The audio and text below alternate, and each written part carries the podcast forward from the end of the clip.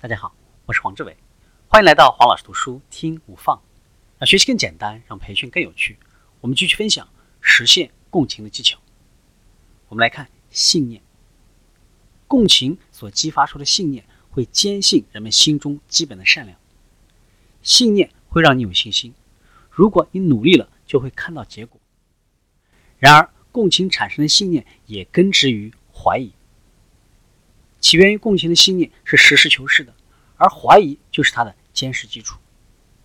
信念总是出现在黑暗之中，出现在我们感到迷失和害怕，感到对自己和我们在这个世界上的位置都不确定之时。共情引导我们穿过怀疑来找到信念。如何实现信念？第一个，找到一个起点；第二个，秉持怀疑心；第三个，不要怀疑一切；第四个，不要害怕驳斥上帝。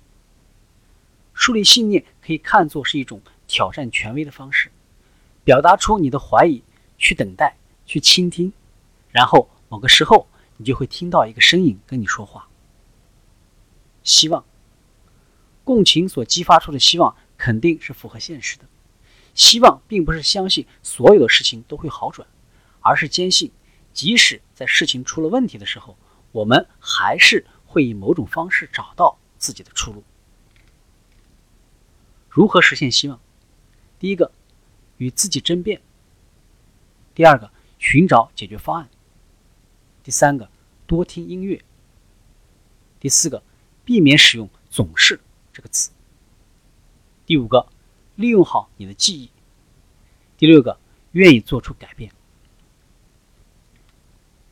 我们再来看宽恕。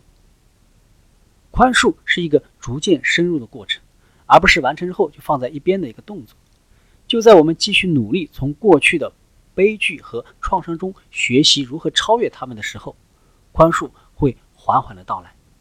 随着时间的推移和我们所付出的努力，我们就能够向前进。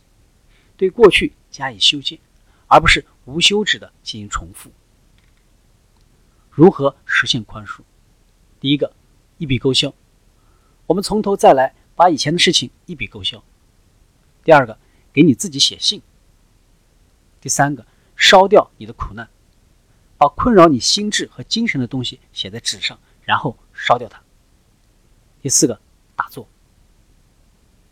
实现共情的技巧到这里就结束了，请继续收听下期的精彩内容，请关注黄老师读书，谢谢。只需五分钟，学习很简单，我们下期见。